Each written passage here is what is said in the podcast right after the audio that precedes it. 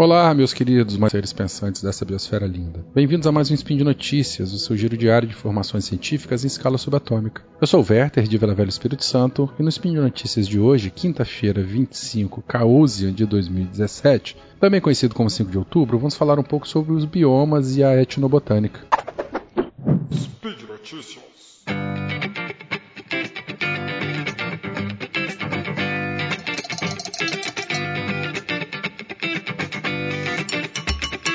Bom, o primeiro artigo que eu quero apresentar para vocês é, chama-se A Interação Homem-Natureza. Será que o aluno do ensino médio conhece o bioma em que ele vive? Esse trabalho foi realizado por Oliveira e colaboradores, foi publicado na revista Natureza Online em setembro de 2017. Os autores são da Universidade do Estado do Rio Grande do Norte e Universidade Federal Rural do Semiárido. A premissa básica desse trabalho é que o ser humano perdeu a capacidade de identificar o que o liga ao que é vivo, ou seja, a natureza de forma que a relação entre o homem e a natureza é revelada em características de contradição e conflito.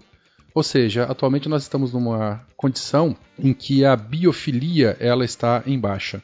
Nesse trabalho foi avaliado o conhecimento de estudantes do terceiro grau do ensino médio de escolas públicas e privadas de Mossoró, lá no Rio Grande do Norte.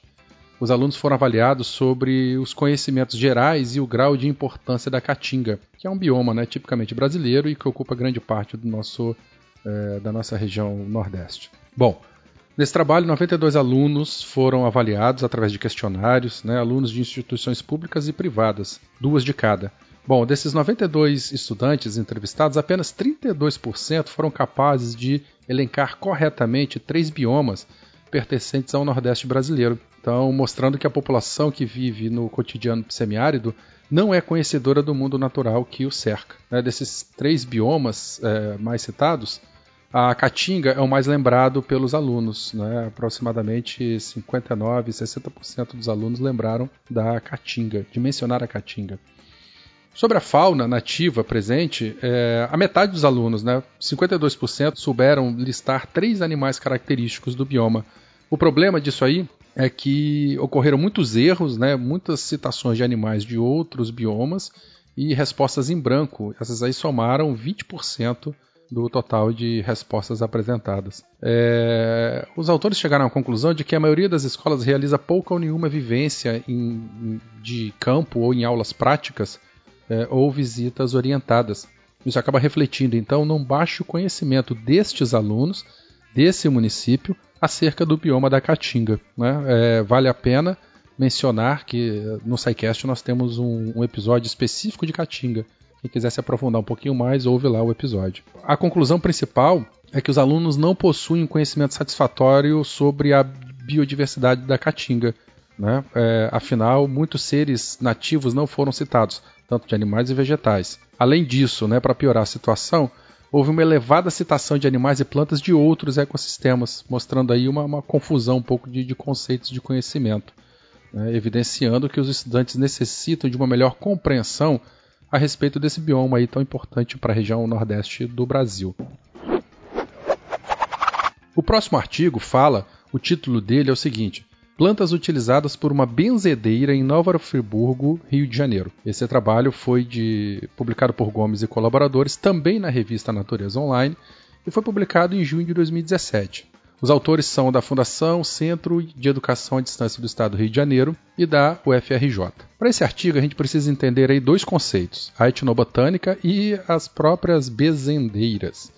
A etnobotânica, eles citam lá no, no artigo, pode ser entendida como estudo das interrelações materiais ou simbólicas entre o ser humano e as plantas, devendo se somar a esses fatores ambientais e culturais, bem como os conceitos locais que são desenvolvidos com relação às plantas e aos usos que se fazem delas. Bom, as bezendeiras ou rezadeiras, né, a essas pessoas se atribui o papel desempenhado geralmente por mulheres, que sempre tiveram uma relação muito forte com a natureza e possuem um saber muito útil. Eles produzem uma classificação e uma seleção de plantas. Bom, elas, elas produzem ou elas inventariam, né, têm um conhecimento de uma série de classificações e seleções de plantas, ervas e raízes que são utilizadas como recursos terapêuticos. Não só terapêuticos, né, mas alimentares também entram aí nesse, nesse, nesse bolo. Bom, Nesse trabalho, os autores tiveram como objetivo coletar e identificar as plantas utilizadas por uma bezendeira no município de Nova Friburgo, lá no Rio de Janeiro, identificando quais partes das plantas são utilizadas e a sua finalidade, entendendo assim sua história de aprendizagem e o conhecimento sobre as práticas de benzedura no manejo das plantas. Para esse trabalho, uma senhora de 81 anos, que ela é casada e com filhos, três filhos, ela foi escolhida como informante. Foram realizadas visitas guiadas ao entorno de sua residência, com registros através de diálogos livres e gravados. As plantas então elas foram coletadas e foram enviadas para herbário. Por que, que é importante salientar que é uma pessoa casada e com filhos, né? Bom, é uma pessoa idosa, ou seja, ela tem muitos anos de experiência, muitos anos de vivência, perdão, e o fato dela ser casada e com filhos, né, torna ela uma, uma senhora, um membro da comunidade, é, e com ampla experiência em todos os aspectos da comunidade. Né? Ela mantém uma casa, ela cuida dos maridos, cuida dos filhos. Então, assim, a gama de experiências e variedade de conhecimento dessa senhora é muito grande. Daí os autores utilizarem ela como uma informante para a realização desse trabalho. Bom, os autores eles comentam que o conhecimento das ervas e rezas ele é passado entre gerações. Né? E geralmente uma pessoa se destaca e ela se apresenta com vocação para a cura que é aquela pessoa que vai receber os ensinamentos aí ao longo da, da, da tradição da, da, sua comunidade, os conhecimentos empíricos adquiridos, que são passados entre gerações. Especificamente com essa senhora, ela listou 82 espécies de vegetais com quatro grupos de utilização, que são medicinal, alimentícia, ornamental e ritualística. Cinco plantas possuem mais de um tipo de utilização: a segurélia, a alecrim, manjerona e hortelã né, podendo utilizar como forma medicinal e alimentícia, né, ou medicinal e ritualística e tal. Mas essas plantas, então, elas foram possuíam mais de, de um tipo de utilização que seria a medicinal e alimentícia. É, das plantas para fins medicinais, a folha ela foi a mais é, utilizada, ela apresentou o maior tipo de uso, né? Muito provavelmente porque nas folhas, é, a parte aérea, ela pode ser consumida por outros organismos. E nas folhas se concentram muitos compostos secundários, né, substâncias de defesa da planta, que justamente impedem que outros organismos se alimentem da folha. Estes compostos secundários, então, eles podem, podem possuir algumas características bioquímicas que forneçam algum tipo de alívio né, para alguns tipos de sintomas de doenças e assim por diante. Bom, é, estudos como esse são importantes porque né, os estudos etnobotânicos são importantes porque preservam a cultura e o conhecimento da biodiversidade. E isso vai muito de encontro com o terceiro artigo que eu já vou falar logo na sequência.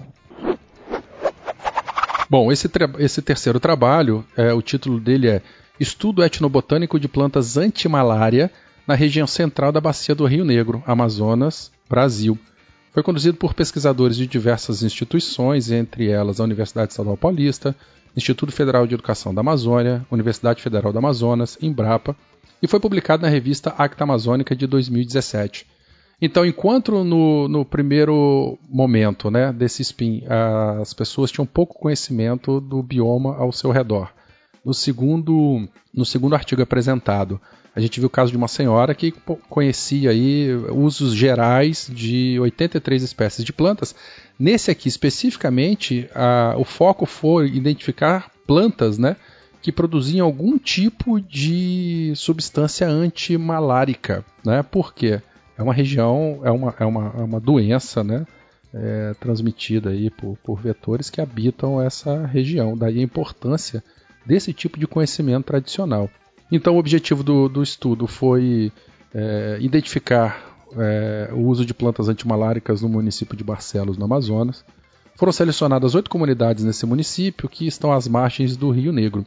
Elas foram selecionadas de acordo com a incidência da malária, com dados da Secretaria Municipal de Saúde. 52 pessoas desses oito municípios foram identificadas como especialistas e com conhecimento em ervas medicinais, sendo 18 mulheres e 34 homens. Destas 52 pessoas, 73% se denominaram indígenas, né? E dessas 52 pessoas, apenas 3 nunca tiveram a doença. Bom, é, nesse estudo, então, foram mencionadas 55 plantas antimaláricas, ou que possuíam características né, de combater a, os, os, sintomas da malária. E olha que interessante, é, 16 nunca foram citadas em outros trabalhos né, como agente antimalária. Ou seja, olha a importância da nossa biodiversidade, principalmente na região amazônica. Né?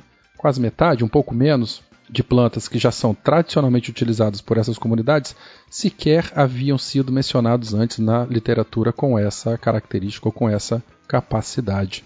Outra coisa interessante é que 54% são plantas domesticadas que crescem em jardins ou ao redor das casas, né? Dessas 55 espécies identificadas, metade então é, são próximas ali. A pessoa não precisa de se deslocar grandes distâncias, mato adentro, floresta adentro, para coletar.